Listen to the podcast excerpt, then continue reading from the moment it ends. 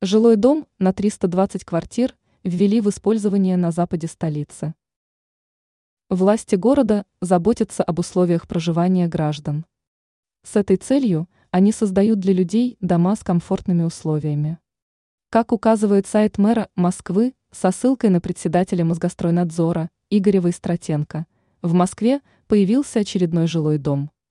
Данный объект находится в Можайском районе Москвы по адресу улица Красных Зорь, дом 23. Отмечается, что работа по строительству дома проходила в рамках программы по реновации. По словам Войстратенко, здание рассчитано на проживание 320 семей. Часть квартир предназначена для маломобильных граждан. Для них созданы все условия для комфортного проживания. Он также отметил, что на месте указанного объекта ранее располагался ветхий дом. Теперь там стоит новостройка – в которой будут обитать жители Можайского района.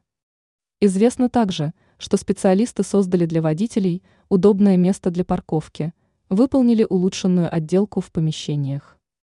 В сообщении говорится, что первые этажи занимают коммерческие объекты. В жилой части расположены места для колясок, вестибюля. Там же добавляется, что мастера благоустроили близлежащую территорию.